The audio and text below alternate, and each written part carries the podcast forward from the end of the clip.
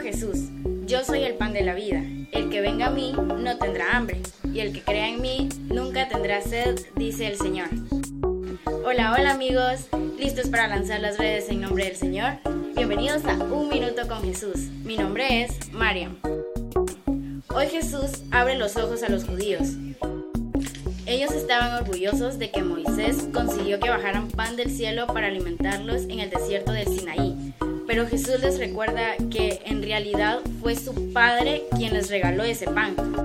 Más aún, esa lluvia de pan continúa diciendo, es Jesús mismo, el que ha bajado realmente del cielo enviado por el Padre.